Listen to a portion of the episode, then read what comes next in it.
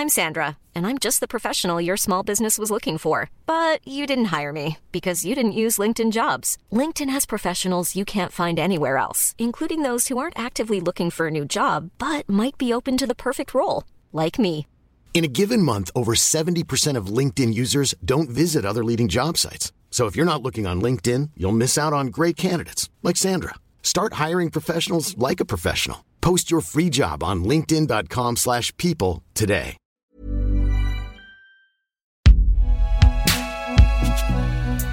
Ah, c'est donc vous la fameuse binge audio dont tout le monde parle.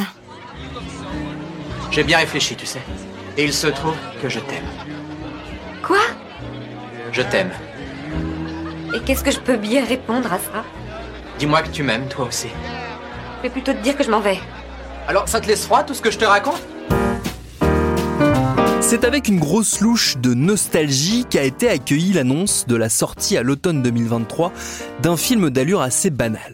Ce film, il s'appelle What Happens Next. Il raconte les retrouvailles de deux anciens amants coincés par une tempête de neige dans un aéroport. C'est donc évidemment une comédie romantique des plus classiques. Mais le petit plus, c'est qu'elle est incarnée et réalisée par une légende vivante du genre. Meg Ryan, l'actrice qui fut la star incontestée de la rom-com triomphante des années 80-90.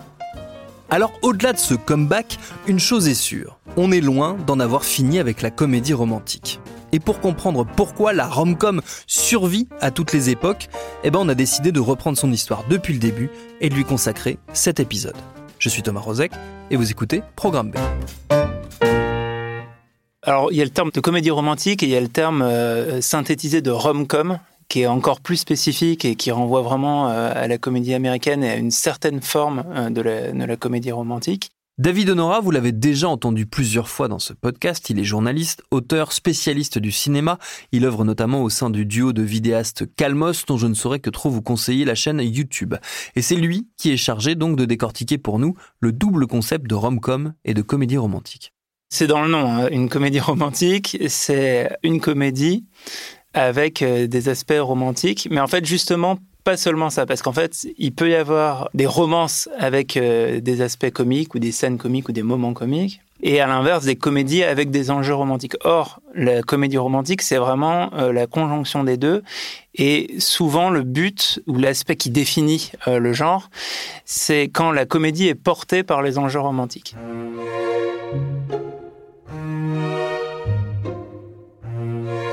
Et donc, schématiquement, euh, on va avoir deux personnes qui euh, ont des sentiments l'un pour l'autre, parfois avec un déséquilibre, et souvent c'est ce déséquilibre qui va servir de matière à la comédie. Les déséquilibres, ils peuvent être hyper variés, ça peut être euh, le fait que c'est des personnalités complètement opposées, euh, voilà, deux personnes que tout oppose mais qui en fait vont tomber amoureuses, ça peut être euh, le fait qu'une personne ait d'abord trahi l'autre et va devoir essayer de la reconquérir, ça peut être des choses plus de l'ordre de l'amour impossible, c'est-à-dire c'est la société ou des éléments extérieurs qui, qui s'opposent à leur amour. Et en fait, tous les enjeux, tout ce qui va freiner la romance, à partir du moment où euh, ce frein est traité sur le mode comique, ça va plutôt être euh, une comédie romantique, alors qu'à l'inverse, on est dans des romances plus dramatiques quand le frein, quand l'amour impossible, un film comme Love Story par exemple, où euh, la maladie ou la, pauvreté se met en travers de l'histoire d'amour, là on est forcément dans un autre registre.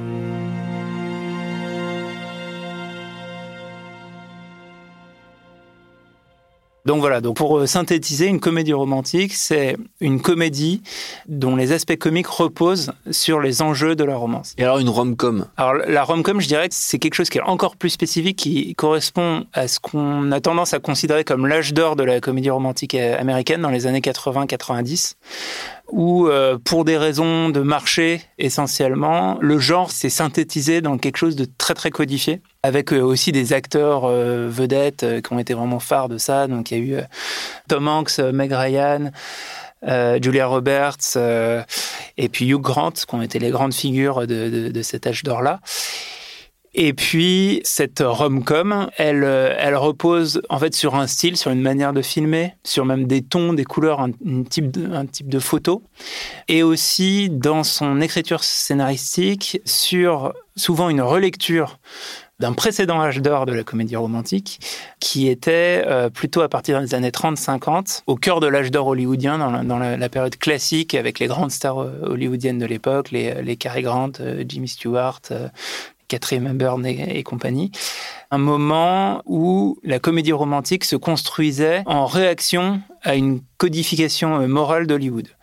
En fait, à partir des années, euh, des années 30 et jusque dans les années 50, euh, il y a à Hollywood ce qu'on appelle le code Hayes, qui en fait censure, euh, limite ce qui est possible de monter à l'écran. Et notamment, il est interdit de montrer l'adultère et de montrer les relations hors mariage. Or, la difficulté, c'est que pour montrer un amour naissant, si tu ne peux pas euh, filmer euh, de relations hors mariage, c'est un petit peu compliqué. Il faut trouver des manières de contourner euh, la censure. Et c'est ce qui s'est passé avec quelques-uns des grands maîtres de la grande comédie, de la screwball comédie des années 40-50, les, les, Frank Capra, les Howard Hawks, les George Cukor, qui ont signé un certain nombre de films qui ont été caractérisés après coup, dans les années 80, par un philosophe américain qui s'appelle Stanley Cavell, et qui a appelé ça la comédie de remariage. Hmm. Et en fait, ce qu'il a remarqué, c'est que le principe narratif, c'était de prendre des couples mariés avec de l'eau dans le gaz et qui allaient devoir en fait se reconquérir. Et en fait, cette astuce permet euh, de jouer tous les enjeux de la comédie romantique, donc de la séduction. Et ça, c'est vraiment quelque chose qui découle de la codification euh, liée au, Ace. Et en fait, ce qu'impose euh, narrativement la comédie de remariage, c'est quelque chose qui s'est retrouvé dans les années 80-90, où là, on n'avait plus besoin forcément d'avoir vraiment des couples mariés qui se séparaient, mais le schéma narratif était le même. C'est-à-dire qu'on part avec des personnages avec qui ça ne peut pas fonctionner pour un certain nombre de raisons. Et en fait, ils vont finir par se rabibocher. Et souvent, ce qui précède la scène finale de ces grandes comédies romantiques des années 90, que ça soit euh, Quand Harry rencontre Sally, qui est un peu le prototype, c'est vraiment la toute mm. fin des années 80, donc ça, ça, arrive juste avant, ou des films comme euh, Pretty Woman, Jerry Maguire, euh, Coup de foudre à Notting Hill, qui arrive encore un peu plus tard, etc. On est à chaque fois dans des situations où, a priori, ça ne peut pas fonctionner au milieu du film, tout est perdu. Justement, euh, on a passé cette lune de miel et euh, les enjeux qui font que ça ne peut pas fonctionner marchent à plein et donc le couple se sépare. Et puis, les personnages font tout le trajet nécessaire pour refinir ensemble. C'est cet arc narratif qui est vraiment le cœur, la sève de la comédie romantique, c'est que euh, à la fin tout finit bien, ils vécurent heureux et ont, eu beaucoup d'enfants, même si à la fin de certaines comédies romantiques, tu peux te poser la question de en fait combien de temps leur histoire va durer.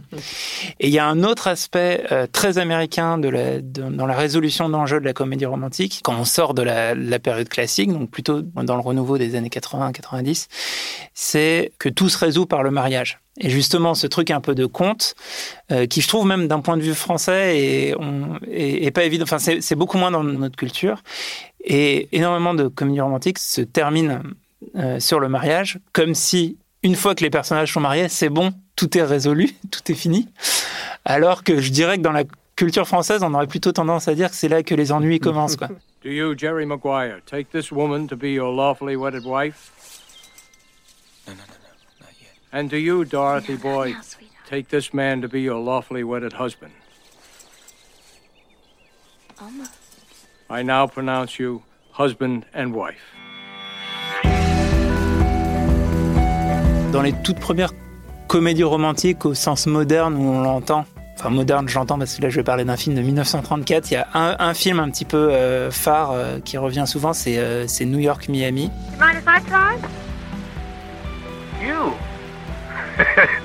Don't make me laugh. oh, you're such a smart Alex. Nobody knows anything but you qui est notamment connu euh, justement pour sa manière de contourner la censure.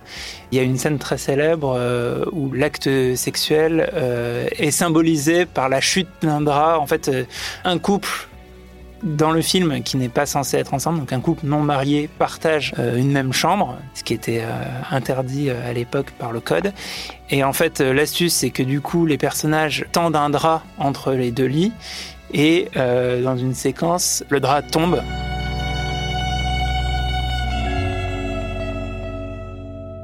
Donc voilà, s'il y a un phare, un, point de départ de la comédie euh, romantique moderne, ça serait New York Miami euh, de Frank Capra en 1934. Ensuite, il y a euh, justement toute la vague des comédies de remariage. Il y a plusieurs euh, bah, comédies euh, romantiques importantes de d'Howard Hawks, que ce soit L'Impossible Monsieur Bébé ou, La Dame du Vendredi. Et puis en fait, la comédie romantique se perd un petit peu dans les années 60, parce que c'est aussi l'arrivée du Nouvel Hollywood, c'est aussi en partie la libération sexuelle. Et en fait, les films entre guillemets romantiques témoigne de ces évolutions de société. Et il y a pas mal de films qui, en fait, sont un peu tombés en désuétude et sont un peu oubliés, mais avaient beaucoup marqué à l'époque. Donc, il y a des films comme euh, Bob et Carol et Ted et Alice de Paul Mazursky, qui est sur euh, des relations croisées entre deux couples. Des films de Mike Nichols comme euh, Ce plaisir qu'on dit charnel ou Le lauréat, qui là peuvent avoir des aspects un peu comiques et des aspects romantiques, mais en fait sont tellement subversifs qu'ils oublient complètement les, les, codes de la comédie romantique. Donc ça va être plutôt des comédies romantiques, mm. ce qui, avec une séparation au milieu qui font qu'on n'appartient plus vraiment au genre. Dans les années 80, Hollywood se rend compte que ces classiques peuvent être réexploités, parfois même directement ou explicitement.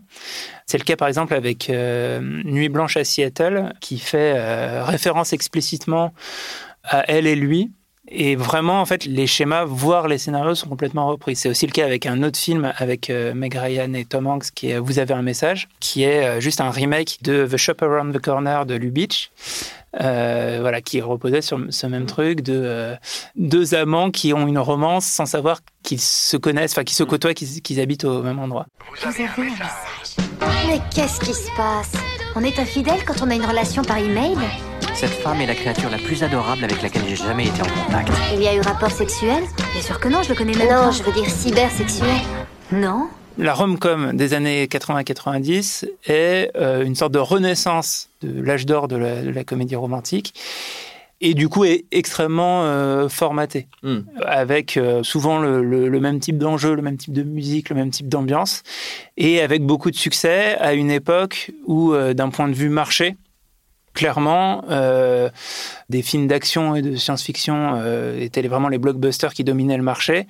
Euh, il y avait un contrepoint avec la comédie romantique qui avait l'avantage, en fait, de s'adresser à, un public de jeunes adultes qui pouvaient aller au cinéma en couple. Et donc, tu avais ce truc très stéréotypé, en fait, de parler au grand public avec euh, voilà, le cinéma d'action qui s'adresse prioritairement au public masculin, et en fait de parler à côté au public euh, féminin avec les comédies romantiques. C'est des choses qui n'existaient pas tant que ça dans le passé, et qui ont par la suite non plus tant existé que ça. Toute l'histoire d'Hollywood, elle repose sur un rapport de force et euh, un enchaînement de domination entre, on va dire, trois gros pôles les studios, les stars et un peu plus marginalement euh, les auteurs, euh, les réalisateurs. Dans les années 80-90, on est vraiment sur une phase de prise de pouvoir euh, des stars avec des énormes stars, de plus en plus mieux payées parce que c'est les stars qui font les entrées, avec aussi dans les rapports de force un peu un affaiblissement des studios justement parce qu'il y a beaucoup de concurrence. C'est donc en fait une situation complètement différente de la situation actuelle où là on est vraiment revenu dans une prise de pouvoir des studios avec euh, bah, clairement les studios Disney qui ont à la fois une concentration en rachetant notamment euh, la Fox euh, et LucasArts qui du coup concentre la force et qui en plus impose avec Marvel euh, une licence dans laquelle évidemment il y a les stars, mais les stars en fait s'effacent entre guillemets derrière la licence et sont potentiellement même interchangeables, encore plus avec le multiverse, etc. Et du coup, la relative faiblesse des stars vis-à-vis des studios aujourd'hui euh, limite aussi le potentiel des comédies romantiques. C'est-à-dire qu'il y a aujourd'hui des stars qui seraient potentiellement des, prototypes de stars de comédies romantiques, que ce soit euh, Zendaya, Tom Holland. Euh, Harry Styles, je ne sais pas, mais qui, dans l'économie des studios, finalement n'ont pas autant le potentiel que pouvaient avoir les générations précédentes pour vraiment déplacer les gens en salle. Donc les films se montent moins sur leur nom. On va plutôt préférer justement inclure les, aspects de, comédie romantique dans les licences existantes. En parallèle de ça, il y a tout un nouveau marché pour la comédie romantique euh, qui s'est ouvert de deux manières. D'une part par les séries, à partir de la fin des années 90 avec une série comme Friends et encore plus par la suite avec une série comme How I Met Your Mother qui est vraiment une comédie romantique en série. Je vais vous raconter une histoire incroyable, l'histoire de ma rencontre avec votre mère. Et l'autre chose avec les plateformes, c'est en fait les plateformes euh, permettent d'utiliser le canevas de la comédie romantique pour adresser des publics euh, plus niches mm. et en fait de sortir de ce qui euh, était vraiment le moule de l'âge d'or de la rom-com qui était l'histoire d'amour euh, hétérosexuel entre blancs. D'une trentaine d'une trentaine d'années etc ouais c'est vrai. On a avec les plateformes toute une vague de comédies romantiques qui en fait ont des protagonistes pas forcément blancs, pas forcément hétérosexuels, pas forcément avec les les euh, rapports de genre euh, comme ils étaient euh, définis dans les années 80-90, où il y avait un peu toujours le même type de stéréotype féminin et le même type de stéréotype masculin. Toute l'histoire de la comédie romantique américaine entretient un rapport particulier à la morale. Parfois, la comédie romantique est plutôt subversive, en avance sur son temps, en avance sur les mœurs, et parfois, elle va plutôt être réactionnaire et euh, plutôt dans une promotion euh, du couple bourgeois, du mariage. Et ce qui est intéressant justement dans la bascule entre euh, la comédie romantique des années 50 qui était plutôt progressiste par rapport à l'époque et celle des années 80 qui en est une relecture qui du coup tient pas tant que ça compte des évolutions de société et qui en comparaison est, plutôt réactionnaire. Il y a ce mouvement de balancier et je dirais que c'est un petit peu pareil aussi avec les années 2000 et avec les années 2020 tous les aspects sociétaux de la comédie romantique aujourd'hui sont euh, remis euh, sur le tapis et permettent de réexploiter le canevas une troisième fois en ajoutant plein d'aspects différents. Autant euh, dans l'histoire d'Hollywood, avant les choses étaient assez claires. Le but c'est de faire un maximum d'entrées et quand un film fait beaucoup d'entrées, encore plus une comédie romantique a priori peut faire beaucoup d'entrées avec un budget pas forcément énorme au départ c'est super et ça donne envie d'en faire d'autres qui ressemblent. Et euh, l'histoire de la comédie romantique a été beaucoup drivée par ça et c'est aussi ce qui explique pourquoi les stars ont pris tant de pouvoir dans les années 80-90, c'est que on pouvait faire des films qui marchaient très bien grâce à leur nom et avec un budget relativement faible où l'essentiel du budget en fait partait dans les cachets de ces stars. Avec la plateforme, le modèle économique a énormément changé. Et finalement, l'enjeu est pas tant de faire des films qui vont rassembler au maximum et euh, faire énormément d'entrées, mais d'avoir dans son catalogue des films qui vont parler à une partie des abonnés pour faire en sorte qu'ils restent abonnés. Et c'est un paradigme complètement changé. Et du coup, ça veut dire que l'approche et la démarche d'un Netflix, c'est pas de faire des blockbusters qui rassemblent tout le monde, mais de faire les films qui vont s'adresser à telle communauté. Ils ont besoin de parler aux amateurs de comédie romantique et aux amateurs de comédie romantique spécifique peut-être aux ados amateurs de comédie romantique ou euh, aux asiatiques qui euh, ont envie de se voir représenter euh, au cinéma dans des comédies romantiques, des choses comme ça. Cette recherche de la niche, c'est au cœur du modèle économique des plateformes qui vont du coup produire des films pas forcément chers pas forcément très vu, et d'ailleurs on n'a pas le détail des chiffres pour savoir à quel point euh, c'est important dans le, marché. Mais en fait ces films existent parce qu'il y a la niche qui correspond en face, et en fait tant que les abonnés continuent de rester abonnés à la plateforme, euh, c'est pertinent pour la plateforme de, de, produire ces films. Donc cet aspect-là, un fort impact sur le genre et sur sa granularité. Et du coup, la, la, tendance va plutôt être une multiplication de petits films sur plein de niches différentes plutôt que la grande comédie romantique euh, dont tout le monde parle et qui rassemble tout le monde.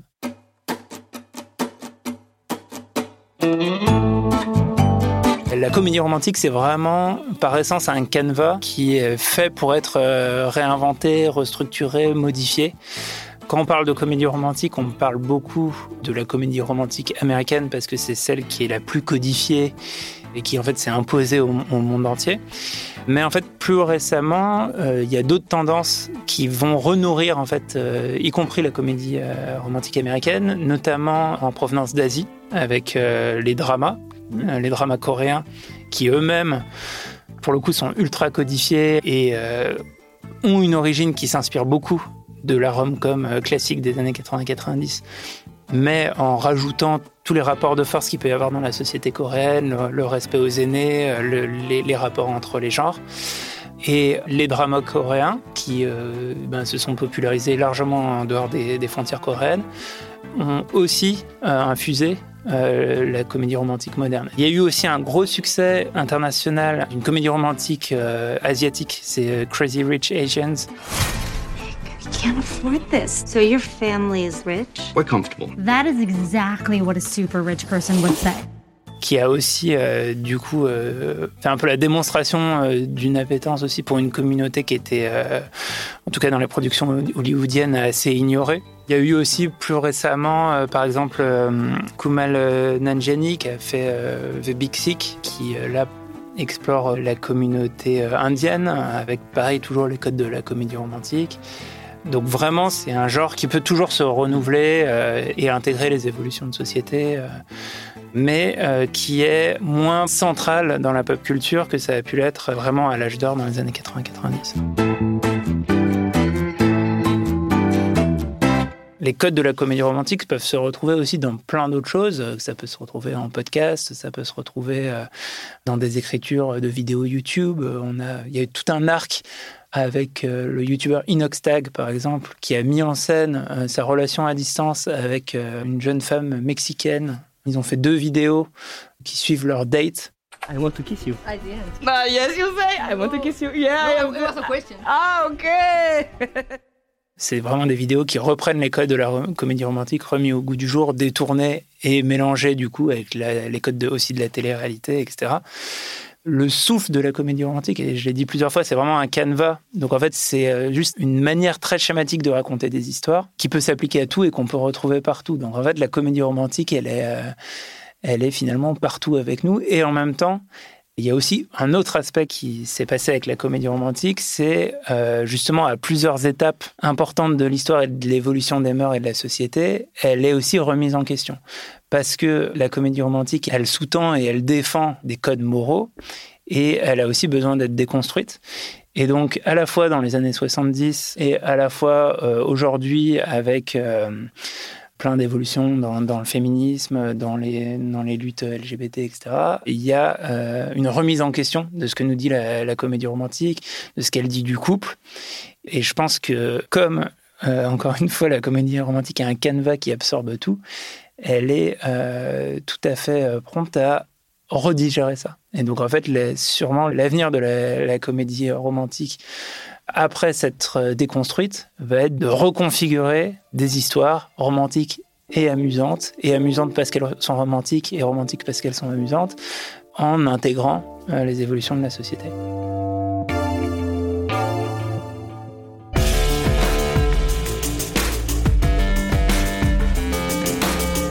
Et histoire de terminer sur une petite recommandation cinéphile, le camarade David Honora, que je remercie pour son temps et pour ses réponses, vous conseille de regarder Terrain d'entente Fever Pitch en VO, une comédie romantique des frères Farelli avec Drew Barrymore et Jimmy Fallon, une histoire d'amour du sport et d'amour tout court, évidemment. Programme B, c'est un podcast de Binge Audio préparé par Charlotte Bex, réalisé par Estelle Cola. Tous nos épisodes, les anciens comme les nouveaux, sont à retrouver sur vos plateformes de podcast préférées. Cherchez-nous sur Internet si vous voulez nous parler. Et à très vite pour un nouvel épisode.